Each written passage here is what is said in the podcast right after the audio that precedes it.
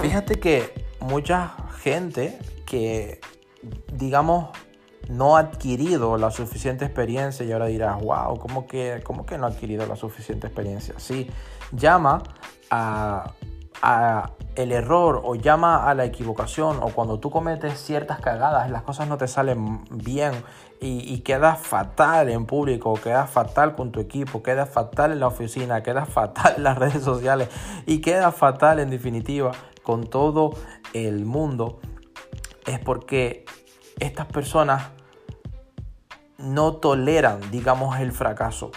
Creen que el fracaso es simplemente cagarla, pero imagínate lo que dijo y ponlo en tu mente en su momento Thomas Alba Edison, inventor del foco, entre otras cosas en la vida. Él decía que no había fracasado, sino que se había encontrado con 10.000 formas que no funcionaban.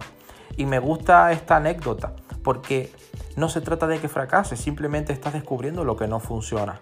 Ahora que sabes lo que no funciona, sigue probando, sigue intentando hasta dar con lo que sí.